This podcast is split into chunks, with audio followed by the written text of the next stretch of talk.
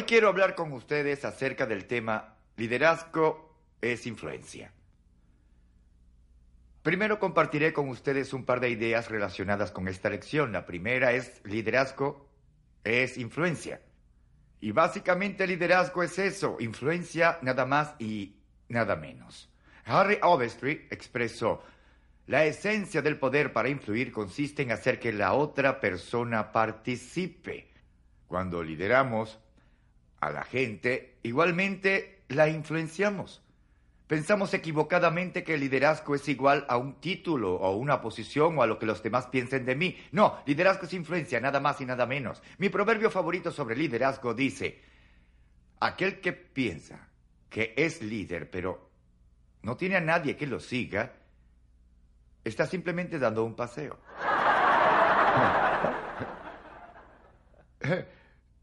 Y yo conozco a muchas personas en posición de liderazgo que lo único que hacen es pasear. Liderazgo es influencia. Número dos, nuestra influencia sobre otros usualmente no es en todas las áreas. Es muy simple y quiero que lo entiendan. Podemos influir en las personas en ciertas áreas, pero en otras no podemos influenciarlas. ¿Entienden lo que digo? Lo que ocurre es que no podemos tener una influencia completa, total. Muchos creerán que como soy líder puedo influenciar a la gente en todos los aspectos. Eso no es cierto.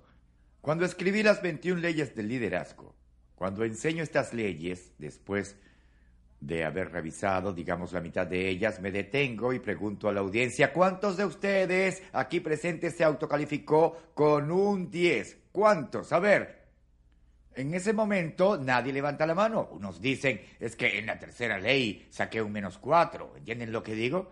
Y les hago saber que no existe ni un líder que saque diez en todas las leyes. ¿Tiene sentido? Lo que hago para ayudarlos a comprender es que cuando, cuando uno forma su propio equipo de liderazgo, una de las cosas que uno entiende rápidamente como líder, no solo sé cuáles son mis virtudes y mis debilidades, sino también sé cuáles son las virtudes y debilidades de los miembros de mi equipo. ¿Entienden lo que digo? A ver, ¿cómo se llama usted? Tomemos a Lidia. Digamos, por ejemplo, que el lado fuerte de Lidia puede ser la navegación, por ejemplo. Ella es una excelente navegante. Sabe cómo llevar la organización desde el paso 1 al paso 2. Es una persona que sabe cómo cumplir cabalmente con los pasos a seguir. Si Lidia es más hábil que yo en el tema de la navegación, aun cuando yo sea el líder, ¿me siguen? Lo que yo debo entender es que debo pasarle la bola a Lidia y dejar que ella dirija el equipo. Ahora, esto es muy importante porque en el momento en que entendamos que liderazgo es influencia y no posición, si yo pienso que liderazgo es posición, ¿saben lo que haría? Como tengo la posición, tengo que encargarme de todo. Digo, eh, es que soy el líder. Puede que seas el líder, pero si no eres bueno en tu área, lo que te queda es tomar un paseo. ¿No lo creen? Lo que hago es observar a mis compañeros de equipo y la persona capacitada en este caso es Lidia. Y todos la miramos y decimos, muy bien Lidia, tú llevas la batuta, eres el nuevo líder y seguiremos tus indicaciones y ella tomará el control. En el momento en que entendamos que el liderazgo es influencia y que no podemos no podemos influir sobre la gente en todos los aspectos de la vida. Tenemos que preguntarnos cuáles son mis capacidades o debilidades para compartirlas con el equipo y decir, bien, tengo algunas fallas. ¿Qué opina usted? ¿Cree que soy buena en esto? Ellos se lo dirán. Así que pregunte, hasta que todos los miembros del equipo puedan saber quién deberá llevar la batuta en determinada área para obtener los mejores beneficios. Eso es muy importante con relación al liderazgo, muy importante. Así que cuando hablamos de liderazgo y de entender su influencia, debemos comprender también que no se trata solo de influencia. No siempre influenciamos a la gente con la misma cantidad ni en la misma forma. Lo tercero, en relación a esto, con la influencia viene la responsabilidad. Esa es una gran verdad. Con la influencia viene la responsabilidad. Tengo una reflexión aquí que dice, hay gente cuyos sentimientos y bienestar dependen de mi influencia y yo como líder nunca podré escapar del hecho. Cuando lideramos a la gente, somos responsables de ellos, hasta el punto de serlo por ellos. Número cuatro, mi influencia con otros puede ser positiva o negativa. Cuando, cuando influyo sobre alguien, estoy añadiendo valor a esa persona, o por el contrario, estoy extrayéndole la vida. ¿Cuántos de ustedes conocen gente que, no lo sé, quizás usted tuvo un mal día y le duele mucho la cabeza, tuvieron un mal día? ¿Cuántos de ustedes conocen a alguien que después de pasar por un mal momento le piden, le piden al Señor, no dejes que me vea ese fulano? ¿Cuántos? ¿Cuántos conocen a alguien con esas características? Ah, lo sabía. Están sentados junto a esa persona. Pero no vayamos allí, no, están metidos en graves problemas ahora, ¿verdad? Hay otro tipo de persona que cuando uno ha tenido un mal día, uno desearía ver. Porque esa persona va a llenarte. Hay gente que emplea su influencia en forma positiva y hay gente que por el contrario lo hace de forma negativa. Hace poco estuve dando una conferencia acerca de las relaciones y estaba dándoles algunas pautas. Entonces les hice una pregunta que se las hago también. Véanse a ustedes mismos por un momento. No levanten la mano, no entremos en ese tema. Véanse a ustedes mismos por un segundo. Debo hacerles una pregunta muy interesante. ¿La gente a su alrededor desea estar con usted? ¿O por el contrario usted siente que lo evita? Es una gran pregunta. Me encuentro con gente todo el tiempo que dice, eh, no sé qué está pasando, pero nadie en la oficina me aprecia. Nadie desea estar conmigo y a los tres minutos de hablar con esa persona me doy cuenta porque es muy negativo, con una actitud poco animada. Yo solo quería que dejara de hablar para decirle, con razón la gente no desea estar con usted. Permítame ayudarle. Usted no es nada simpático.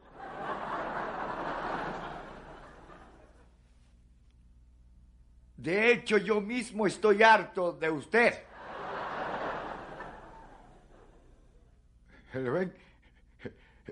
Pueden, pueden influenciar en forma negativa o en forma positiva.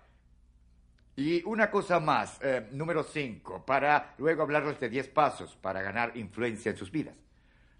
Número 5, la gente de influencia positiva le añade valor a los demás. Es una gran verdad. Éxito es cuando le añado valor a mi persona.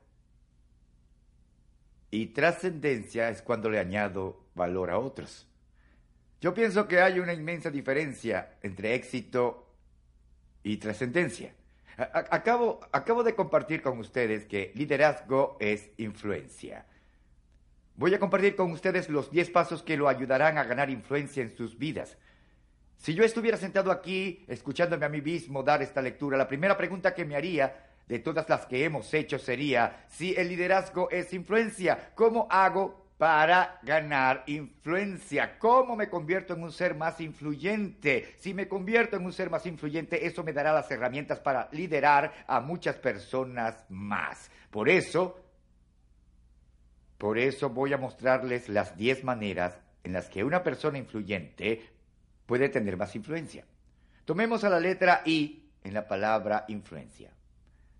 La letra I nos habla de integridad con la gente. Lo que yo lo que yo he encontrado es que la gente que que realmente influencia a las personas tiene integridad. Hay un maravilloso párrafo escrito por Eisenhower. Dice, para ser un líder el hombre debe tener seguidores y si tiene seguidores el hombre debe tener su confianza y la cualidad suprema de un líder es incuestionablemente su integridad. Sin ella ningún triunfo es posible, no importa si es en un campo de fútbol o en la oficina. Si un hombre hace de la insensatez su guía y deja a un lado su integridad, fracasará. Sus enseñanzas y sus acciones deben ir de la mano y la primera gran necesidad por consiguiente es la integridad y un alto propósito. Eisenhower lo dijo hace años y es cierto. Se hizo una encuesta entre 1.300 ejecutivos de distintas empresas. El 71% dijo que la cualidad indispensable de un empleado, la cualidad indispensable. El 71% coincidió en que era integridad. ¿Lo ven? Los influyentes tienen integridad. Conozco un maravilloso hombre de negocios, un amigo mío, con el nombre de Don Mayer. Y recuerdan esto, fue hace como seis o siete años. ¿Recuerdan la crisis que hubo con el medicamento Tylenol? ¿Recuerdan eso? Cuando tuvieron que quitarlos de las estanterías de las farmacias de todo el mundo. Bien, Don Mayer me envió una carta que voy a leerles acerca del caso de Tylenol. Dice así, algunos años atrás, en un acuerdo oficial de todas las compañías de productos farmacológicos, uno de los puntos a tratar decía que las empresas operarían con honestidad e integridad. El presidente de Johnson Johnson le envió un memo a los presidentes de todas las divisiones preguntando si creían y cumplirían con el acuerdo. Todos respondieron afirmativamente. La historia cuenta que a una hora de la crisis, su presidente ordenó que todas las cápsulas fueran removidas de todas las estanterías con plena conciencia de que era una decisión que les costaría millones de dólares. Cuando los reporteros le preguntaron cómo podía decidir tan fácil y rápidamente sobre un tema tan delicado, su respuesta fue, yo no hice más que cumplir con lo que habíamos acordado meses atrás en nuestro acuerdo oficial. Y me encanta lo que Don Meyer escribió. Les recomiendo lo subrayen. Es más fácil hacer lo correcto cuando sabes cuáles son tus principios. ¿No les parece una afirmación maravillosa? Es más fácil hacer lo correcto cuando sabes con anticipación cuáles son tus principios. En mi libro Las 21 leyes del liderazgo, una de las principales leyes es la ley del terreno firme. La ley del terreno firme nos dice que para tener integridad se necesita mucho carácter y confianza. Abraham Lincoln lo dijo, cuando deje a la orden mi cargo en la administración solo me interesa tener un amigo. Ese amigo está dentro de mí mismo. Lou Halls es otro querido amigo. Tiene gran éxito ahora con el equipo de fútbol de Carolina del Sur. Estoy tan contento por él. Su equipo perdió todos los juegos. Hace poco tuvimos un almuerzo en Dade, Ohio, un mes antes de iniciar la temporada, y yo le preguntaba, le decía, ¿cómo, eh, cómo va a desenvolverse el equipo este año? Y él dijo, oh, John, él es un motivador, es un motivador hasta en la hora del almuerzo. Cuando habla contigo, uno se come el almuerzo más rápido de lo normal. Y luego me dijo, John, eh, John, te prometo que este año no solo vamos a ganar unos cuantos juegos, sino que vamos a ganarle a uno de los equipos de fútbol ubicado en los diez primeros lugares. Y su equipo derrotó al equipo de Georgia, que estaba en el segundo lugar, así que le escribí una nota diciendo, Lu, eres un profeta. Eres un gran motivador, un gran profeta. Lu dice, haz siempre lo correcto. Haz lo mejor que puedas y trata a los demás como a ti te gustaría que te trataran porque ellos se harán tres preguntas. Uno, ¿puedo confiar en ti? Dos, ¿crees en el proyecto? En otras palabras, tienes compromiso, tienes pasión. Y tres, ¿te importo como persona? Si desean tener influencia, no solo necesitan integridad. Alguien que quiere tener influencia enseña a los demás. Hay una cualidad para enseñar en la gente que influye en las personas. Y esto es lo que quiero que sepan. Están aquí en los apuntes. Muchos líderes aman más a su posición que a su gente. Cuando eso ocurre, los líderes pierden su posición. Hace un par de años fui a China con Margaret, mi esposa, mi hermano Larry y mi cuñada. Estábamos en la muralla china y nos contaban la historia de cómo los, los campesinos de China se cansaron de la opresión hasta que finalmente se reunieron todos con el único fin de destronar al emperador reinante. Pero lo que dijeron me pareció tan interesante. Dijeron, a tres años de que los campesinos asumieran el poder, estos ya eran tan corruptos como el emperador. Y esto trajo la necesidad de realizar nuevos cambios de gobierno. Los los líderes, las personas con cierta influencia entienden que la posición que tienen como líder no es, no es lo que los hace líderes, es la capacidad de enseñar y cuidar a su propia gente. Ahora, primero que todo, yo sería el primero en admitir que a veces la gente nos llega a exacerbar. ¿Cuántos de ustedes conocen por lo menos a una persona que les succiona la vida? Me encanta la cita en sus notas de Margaret Smith. Ahora, esto no es verdad acerca de los padres, pero mis padres me visitaron por algunos días. Lo acabo de dejar en el aeropuerto y creo que parten mañana.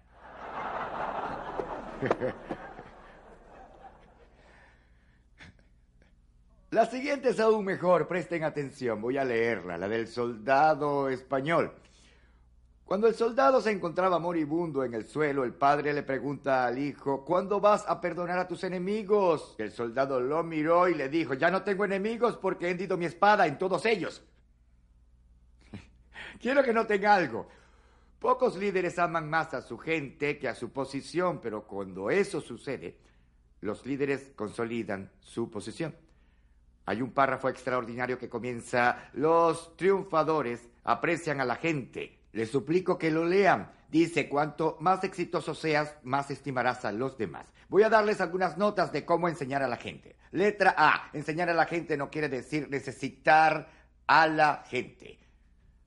Muchas veces alguien dice, bueno, si voy a enseñar, entonces en verdad necesito a mucha gente. Y de hecho, vean en sus textos, cuando diga, no podemos liderar a las personas si necesitas a la gente. No estoy hablando de una relación malsana de dependencia, hablo de estimar a la gente, no hablamos de que tu mérito, tu valor proviene del hecho de que la gente te necesite. Lo que nos lleva a la letra B, enseñar a la gente, significa tener un compromiso con el prójimo. El amor hallará la solución mientras que la indiferencia hallará una excusa. Es muy cierto. Letra C, enseñar a la gente significa amar a la gente. Henry Truman dijo, cuando uno ve la vida en retrospectiva, los momentos que viviste a plenitud son aquellos que hiciste guiados por el espíritu del verdadero amor. Letra D, enseñar a la gente significa ayudarlos a alcanzar un nivel más alto. Eso es esencial esencial. El entrenador de fútbol de la Universidad de Michigan dijo, debes aclararle a tus jugadores que los aprecias y te preocupas por ellos. Esto es muy importante. Yo nunca pude lograr nada sin primero convencerlos de que me preocupaba por ellos. Ellos deben saber que no importa lo que pase, yo siempre estaré a su lado, a su lado. Mientras estaba firmando algunos libros, se me acercó un hombre y estuvimos hablando. Era un hombre de negocios. Me dijo, John, voy a compartir contigo en qué momento comencé a asimilar tu material, tus libros. Fue hace como cinco años, cuando hiciste la cinta Lleve a las personas a un nivel más alto. Cuando escuché esa cinta me di cuenta como líder de lo que necesitaba hacer. Dijo, John, eso me levantó el ánimo y eso mismo intento hacer como líder. Si van a influir en alguien, no solo deben tener integridad, sino también habilidad de enseñar. Es un proceso de evolución. La gente debe alegrarse cuando usted entre por la puerta. Número tres, una persona con influencia tiene fe en las personas. Hablaré de la importancia de creer en el prójimo. Emerson lo expresó así. Todo hombre tiene derecho a ser evaluado por sus mejores momentos. Piensen en el matrimonio, o mejor aún piensen en cuando no estábamos casados. Antes evaluábamos positivamente a esa persona de la que estábamos enamorados. Veíamos lo mejor, ¿no es cierto? Sí, ya sé que tiene defectos, pero también es muy buena en esto o aquello. Se concentra en observar lo positivo. ¿Saben cuál es la diferencia entre estar comprometido con una persona y llevar casado más de un año con ella? Perspectiva perspectiva. Por un lado, uno ve solo las grandes cualidades, ¿no es así? Yo solía ser consejero matrimonial, lo he presenciado en persona. Yo siempre he pensado que no tiene sentido ser consejero porque ellos solo se quieren casar y no escuchan lo que dices. Los ves llegar a la oficina, ves cómo el novio le abre la puerta a ella y casi la lleva cargada. Y dentro hay un gran sofá para que ambos se sienten. Uno les pide que tomen asiento, pero ellos deciden sentarse juntos en una pequeña silla. ¿Saben a lo que me refiero? Y luego se abrazan fuertemente como si alguien fuese a separarlos. Uno les pregunta entonces, ¿tienen dinero, muchachos? No, no, no tenemos, no tenemos. Eh, ¿Tienen auto? No, pediremos uno prestado, no hay problema. ¿Cuáles son sus expectativas laborales? Bueno, ya hablamos para que nos dieran un trabajo de mesoneros. Uno le da 17 razones por las que no debieran casarse, pero no puedes convencerlos. Imposible hacerlo. Finalmente salen abrazados, él le abre la puerta, la coloca en el asiento y se recuesta a su lado. Uno se pregunta por qué no la sentó en el asiento del conductor de una vez, donde va a terminar de todas formas. Ella va a conducir el auto finalmente. Eso es antes del matrimonio. Todo lo que pueden ver son posibilidades. Al año, al año regresan a la misma oficina considerando el divorcio. Ahora son perspectivas diferentes. Ella por su lado, él por el otro. Él abre su puerta, ella la suya. Entran al consultorio, él se sienta en el sofá, ella en la silla. Ambos trabajan, ambos tienen auto, tienen una linda casa, tienen un gran empleo, pero piensan solo en los problemas. Se trata de perspectiva, amigos. Es la forma en que contemplas la vida. ¿Lo ven? La única diferencia entre no hallar hora de casarse y no hallar hora de divorciarse es que en vez de ver a una persona con los mejores ojos, lo hacemos con los peores. Lo hacemos con los peores ojos. Y ninguno de nosotros es lo suficientemente bueno como para ver solo lo mejor de cada quien. ¿Les gustaría ser juzgado en sus peores momentos? ¿Les gustaría eso? ¿Les gustaría ser juzgados en sus peores momentos? Conocemos personas que lo hacen. Pero los líderes entienden, ven a la gente, ven a las personas no solo por lo que son, sino por lo que pueden llegar a ser. Eso los hace eficientes. Por eso todo el mundo quiere estar cerca de ellos, porque ellos ven ese potencial en cada uno de ustedes.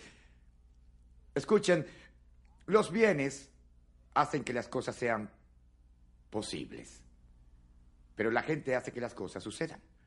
Hay tres sentimientos que un líder nunca debe poseer. Si va a estar rodeado de otros, hay tres sentimientos que debe evitar a toda costa. Número uno, el miedo. Si tiene miedo, la gente no puede liderarla. Solo la manipulará. La número dos es aversión. El líder que tiene aversión a su gente se aprovecha de todos. La tercera es menosprecio. Si sientes desprecio por el prójimo, no podrás ser líder. De hecho, si le temes a la gente, no podrás tratarlos. Nunca podrás abordar los problemas más importantes. Si tenemos aversión a la gente, no deberíamos ser líderes. Si despreciamos a las personas, no podremos respetarlas. La primera responsabilidad de un líder es observar a la gente y como yo digo, tener fe en ellos. Les explicaré esto detenidamente, es lo que yo creo. Si va a liderar a un grupo, si va a liderar a un grupo de personas, una de las mejores formas de hacer que la gente se involucre, presten atención por favor, hablamos de creer, de tener fe antes que nada. Piensen en una persona que crea en usted, ¿de acuerdo? ¿Ya la tienen? Bien, piensen en una persona que realmente crea en usted. Ahora quiero que piensen en su comportamiento cuando están con esa persona. Ahora vean esto. Si usted está pensando en esa persona que lo admira enormemente, que tiene una enorme fe en usted, esa persona que verdaderamente cree en usted, que tiene un alto concepto de usted, usted hará todo lo que esté en su poder para nunca decepcionarlos. ¿Verdad? Su propio comportamiento se elevará solo porque esa persona cree en usted sinceramente. Esto es lo que yo le sugiero a los líderes todo el tiempo. Observen a la gente que está liderando y déles una reputación que sostener. Deles una reputación que sostener hablando con ellos acerca de algo en lo que se desempeñan estupendamente. Y no solo les hacen saber a ellos cuán buenos son, sino que a todo el mundo, a todo el equipo. Crea un nivel de experiencia, les da una reputación que todos están observando. Ellos tienen una reputación que sostener. Esto se transforma en algo enorme. Cuando se lidera a la gente, esta fe en el prójimo, cuando crece en la gente, le estás dando una reputación que deben sostener. Y en otras palabras, observe una cualidad buena de una persona y establezca el nivel de esa cualidad. Hable con ella, hágala consciente de su habilidad. Asegúrense de que esa persona posee dicha cualidad, porque si no la tiene, perderá toda su credibilidad. Dirán, bien, John, creo que no eres muy bueno haciendo eso, pero encuentren algo que realmente sea una buena cualidad de ese individuo y levanten esa cualidad y denle, denle una reputación para que ese individuo haga lo mejor que esté a su alcance para sostenerla. Y esto es enorme. No solo hago esto con la gente de mi trabajo. Lo hago con mi familia, mis sobrinos y mis sobrinas. Reúno a la gente que está liderando. Y si realmente creo en ellos, les doy una reputación que sostener. Y no solo dígales cuán buenos son, sino dígaselo a todo el equipo qué buenos son en determinadas áreas. Y yo les prometo que todas esas personas harán todo lo posible por vivir en conformidad con su reputación. He descubierto que los líderes ven el potencial en su gente, le dejan saber a otros cuál es el nivel de ese potencial. Y literalmente eso hace que la gente se eleve, llegue a ese nivel. Esto es enorme.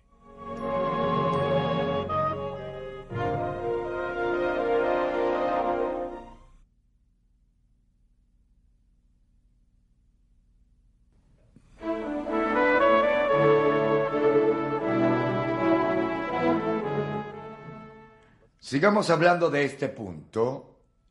Influenciar a la gente, tener fe en ella. Número cuatro. Un líder con influencia logra escuchar a la gente. Paul Thiel dijo, la primera obligación del amor es escuchar.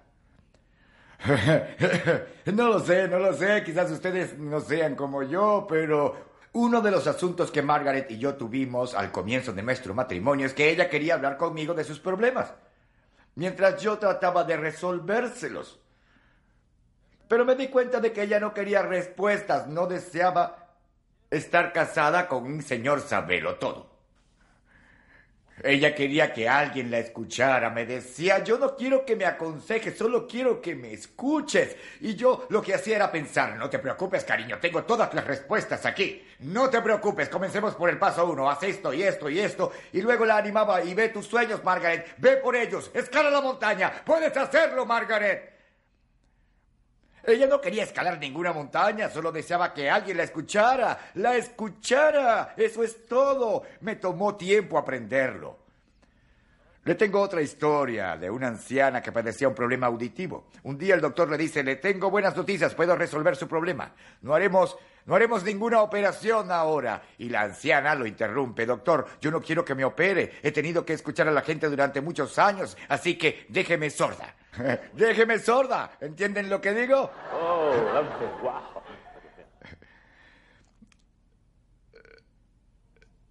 Les daré una mejor manera de escuchar haciendo un acróstico. Algo muy fácil de comprender. La letra M nos dice, mira a nuestro interlocutor.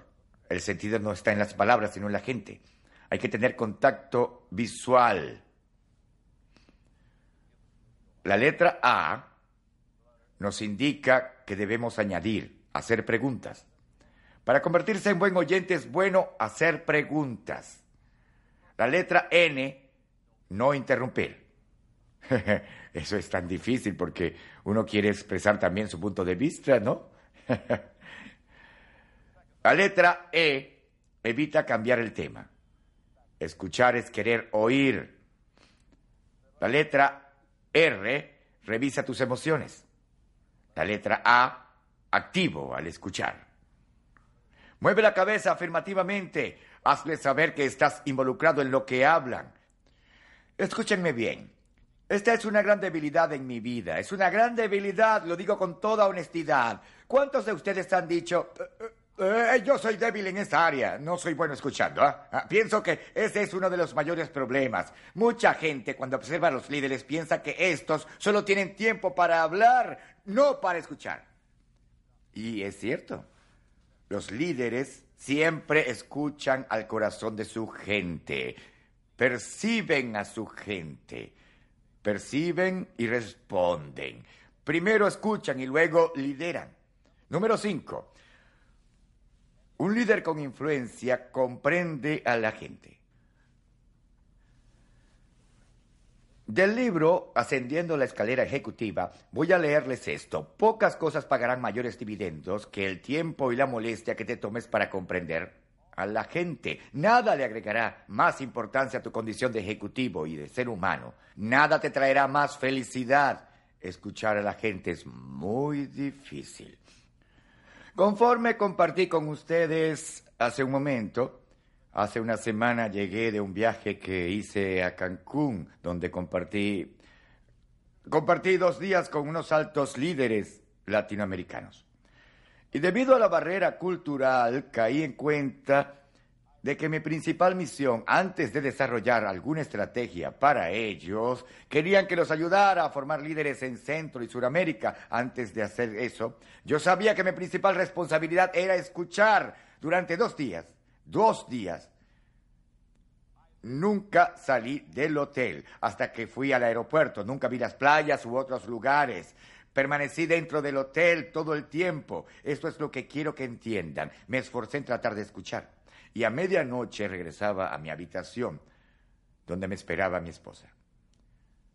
Me encontraba mental y físicamente exhausto. ¿Saben lo que significa pasar todo el día intentando entender, escuchar, ayudar, sentir lo que ellos sienten, pensar como ellos, entrar dentro de sus cabezas. No es un trabajo fácil, no lo es. Cuando trabajaba 30 horas a la semana como consultor, al final del día quedaba agotado, totalmente exhausto. Me preguntaba, ¿por qué? Estuve sentado aquí todo el día escuchando los problemas de la gente. ¿Por qué estoy tan cansado? No hice ningún esfuerzo físico. Pero el cansancio mental y emocional que implica escuchar a la gente es muy grande. Anoten eso. Para entender la mente de una persona hay que tener, hay que tener en cuenta lo que ella o él haya logrado. Para entender el corazón de una persona, observa lo que ella sueña, lo que sueña en convertirse. Uno te mostrará el corazón, te dará una nueva perspectiva de cómo son y cómo sienten. Hay tres preguntas cuando deseo conectarme con la gente. Tres preguntas claves. Si fuera a almorzar con usted hoy, si fuéramos a almorzar, me sentaría una hora y diez minutos con usted. Podría salir de ese restaurante sabiendo a ciencia cierta cuáles son las llaves de su corazón. Y puedo saberlo con solo hacerle tres preguntas. La primera sería, ¿qué es lo que lo hace reír? ¿Qué le hace feliz? Si me siento con usted, le pregunto, ¿qué es lo que lo hace feliz? ¿Saben? Si usted me hiciera esa pregunta, yo le respondería que mi nieta, la pequeña Marilyn. y ustedes también tienen algo que contar, simplemente deben pensar en ello. Muy bien, ¿qué es lo que lo hace reír? La segunda pregunta es, ¿qué es lo que lo hace llorar? ¿Qué lo hace llorar? ¿Qué le entristece? ¿Qué le lastima? Y la tercera, ¿cuáles son sus sueños? ¿En qué desea convertirse? Si usted pudiera lograr lo que quisiera ser, ¿qué sería? ¿Qué haría? Y cuando yo deseo liderar a la gente, esto es lo que sé. Si conozco sus corazones, sé cómo sienten.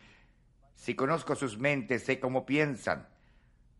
Si sé cuáles son sus fortalezas, sé lo que pueden hacer bien. Si sé cuáles son sus debilidades, sé lo que no pueden hacer. Y si sé cómo sienten, cómo piensan, lo que hacen bien o no, puedo llevarlos por el sendero del éxito. Mi amigo Norman Wright dice, hay dos razones por las cuales las relaciones fracasan. La primera es el miedo, lo que nos obliga a erigir barreras cuando tenemos ese miedo. La dos es el egoísmo. Eso hace que nos enfoquemos en nosotros mismos y no en los demás. Miedo y egoísmo son las dos razones básicas en el fracaso de las relaciones. Este dato lo obtuve de la agencia de publicidad del Departamento de Agricultura del estado de Kansas. Su filosofía es ponerse las botas para recaudar dinero. En la reunión, el presidente de la agencia coloca un par de botas lodosas en el centro de la mesa y dice, amigos, esta es nuestra filosofía de trabajo en la agencia. Si ustedes nos contratan, nos pondremos las botas para enlodarlas para buscar el dinero. Nos involucraremos en el negocio y buscaremos comprender, entender todos sus problemas a fondo antes de ofrecer cualquier solución publicitaria. Hay que ponerse las botas, siempre funciona. Recientemente estuve con unos consultores y estuve compartiendo con ellos ellos salen a ayudar a los pastores y ayudan a las iglesias a recaudar fondos destinados a la construcción de edificios y a los programas de retiro. Ya les dije, antes que nada, primero deseo que entiendan algo. La razón por la que formé esta compañía, la razón por la que la formé, es porque cuando era pastor siempre me hacía esta pregunta. ¿Quién va a ayudar a recaudar dinero, reducir las deudas y sacar el peso de la hipoteca de mi espalda? Porque yo no quería colocar el dinero en bienes públicos. Yo no quería, yo no quería usarlo para pagar hipotecas. Y como pastor me preguntaba una y otra vez, ¿quién me puede ayudar? Entonces le dije a los consultores, cuando vayan, su primera obligación será ayudar siempre a ese pastor. Conecten su mente con la de él, conecten su corazón y formen un buen equipo de apoyo. Deben añadirle valor a esa relación. ¿Cómo gano influencia? ¿Cómo la gano? Deben darle integridad a la gente, tener fe en ella, escucharla. Noten que los primeros cinco pasos abordan nuestra actitud. Recuerden los cinco pasos para ganar influencia y los últimos cinco pasos versan sobre las acciones. Así que déjenme hablarles de los últimos cinco puntos. Un líder con influencia elige desarrollar a la gente.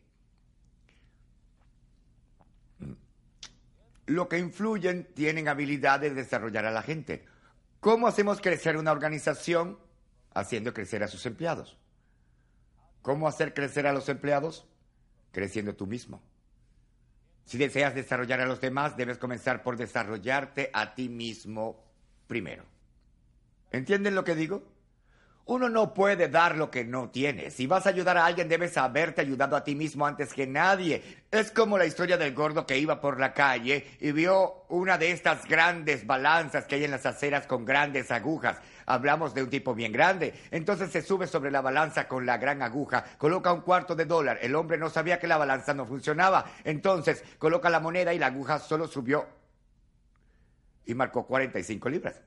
¿Entienden el mensaje? Entonces hay una pequeña niña parada al lado de la acera, viendo a este hombre inmenso desunirse en la balanza y la aguja en 45 libras. Luego ve la balanza y ve al hombre. Intenta comprender, vuelve a mirar la balanza, lo hace nuevamente y finalmente, con una gran sonrisa, le dice a su mamá, mamá, ese hombre está hueco.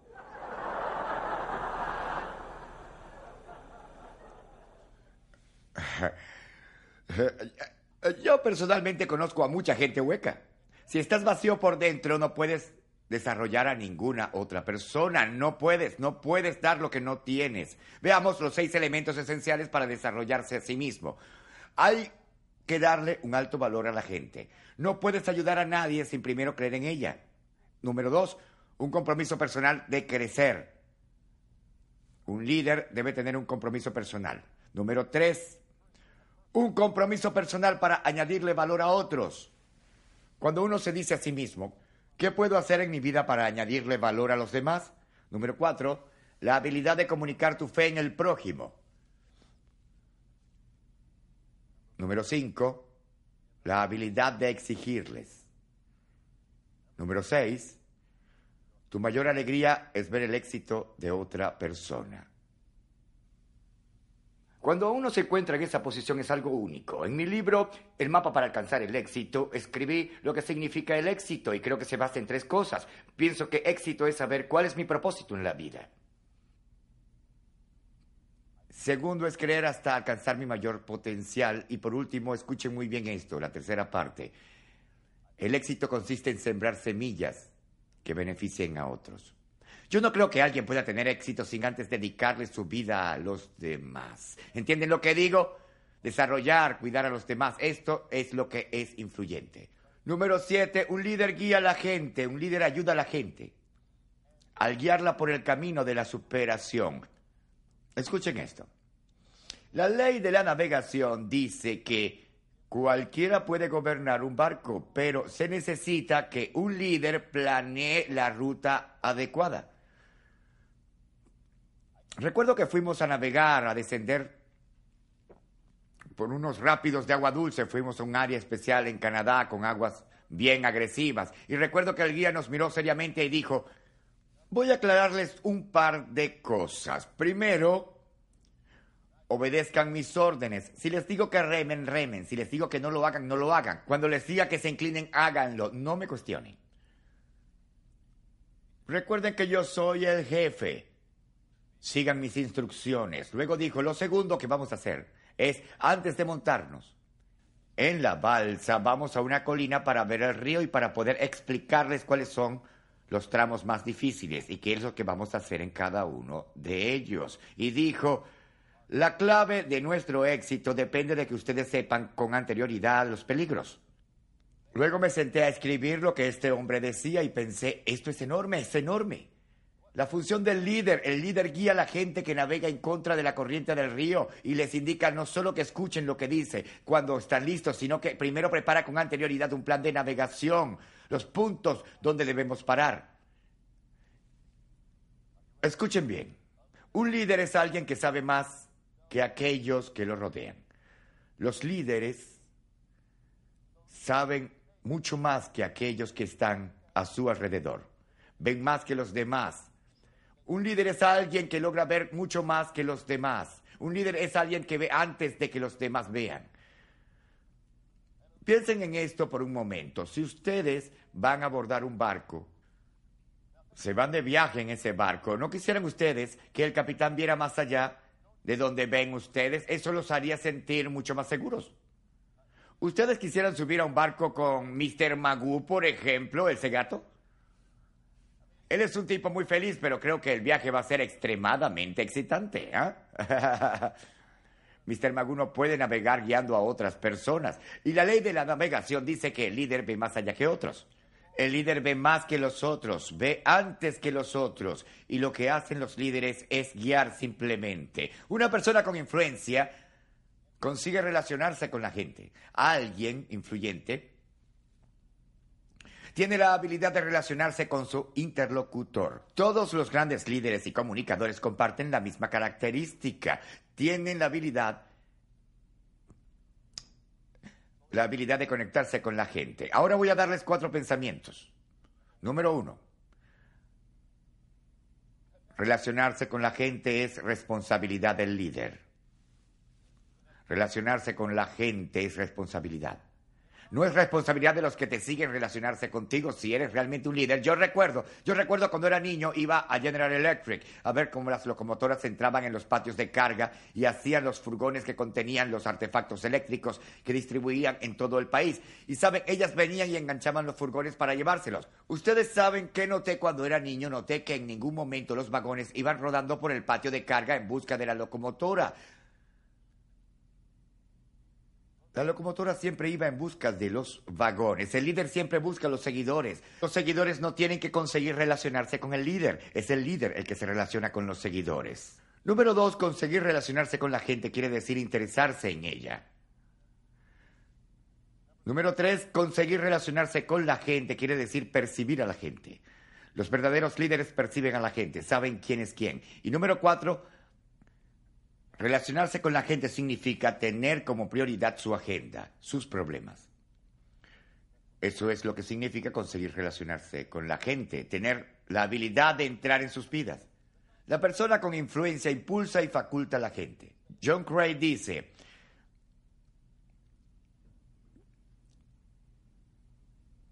No importa cuánto trabajo puedas hacer, no importa cuán atractiva sea tu personalidad, usted jamás avanzará lejos en el mundo de los negocios sin antes trabajar con otros. Desarrollar a la gente, desarrollar a una persona tiene que ver con su crecimiento individual.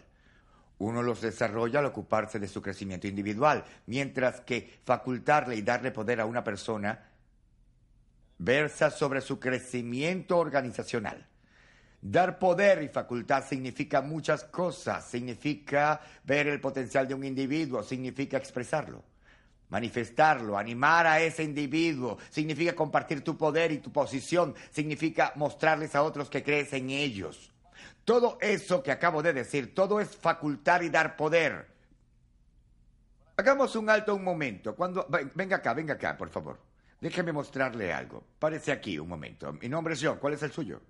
Cuando enseño liderazgo en áreas internacionales, facultar y dar poder es algo muy importante porque Lo que ocurre frecuentemente es que una área internacional es que los líderes llegan a una posición y solo buscan reforzarla. Intentan impedir cualquier cosa. Es como jugar al rey de la montaña. E, entonces, esto es lo que ocurre. Usted puede darle poder a una persona y luego dejarla ir o bien puede asirse de ella. Si yo soy el líder aquí y Bob pertenece a mi organización, supongamos que él tiene un gran potencial, pero yo, en vez de ayudarlo a desarrollarse y a superarse, estoy constantemente empujándolo hacia abajo. Déjenme mostrarle el resultado. Yo empujo a Bob hacia abajo. No, no solo lo estoy empujando, es algo que me ocurre a mí también. ¿Lo ven? Cuando derribas cuando derribas a tu propia gente, al final terminas cayendo junto con ellos. Pero facultarlos y darles poder es un ejercicio del líder que desarrolla y libera. Y eso es lo que ocurre. Si yo comienzo a ayudar a Bob, si lo ayudo a levantarse, si logro llevar a un nuevo nivel, si hago que suba el escalón y lo ayudo a alcanzar un nuevo nivel, ¿qué es lo que ocurre conmigo? Yo también subo el escalón junto a él. Esto es lo que yo deseo que entiendan con respecto a un buen líder. Ustedes siempre recorrerán el mismo camino que recorre la gente que ustedes lideran. ¿Entienden lo que digo? Muy bien, Bob. Gracias, gracias por tu ayuda. Muy bien. Hay cinco pasos esenciales para facultar y dar poder. Número uno, encuentra una persona que merezca el poder. No con eso quiero decir que debe darse poder sin discreción. Número dos, muéstrale cuál es su misión y su responsabilidad claramente. En otras palabras, hazle saber qué es lo que se supone que deban hacer. Número tres, muéstrales tu apoyo visual y verbal. Número cuatro, mantén siempre la puerta abierta para una buena relación.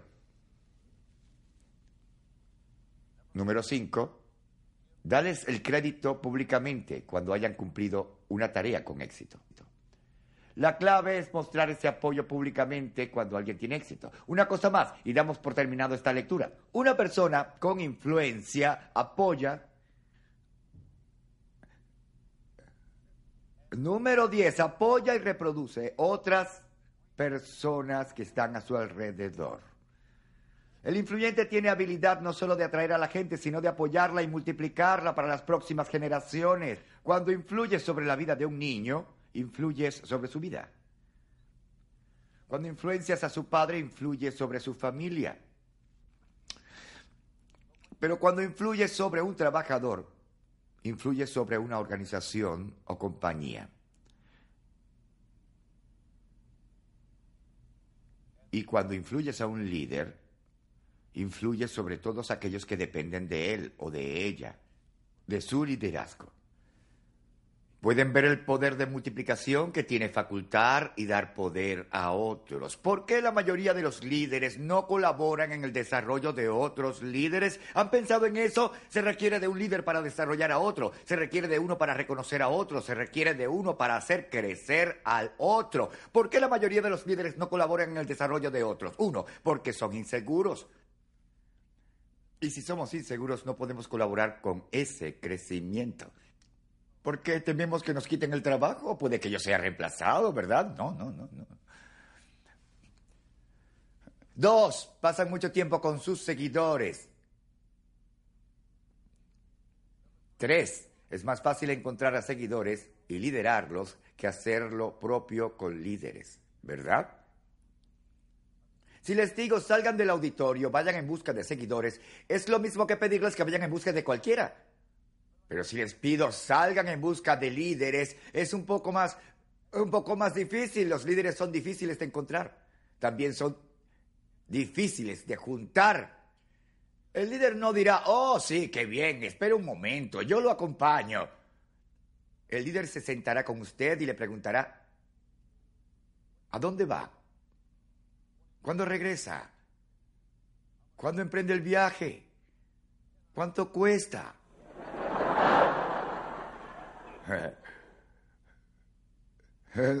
¿No es cierto? Liderar a líderes es como arrear a un gato.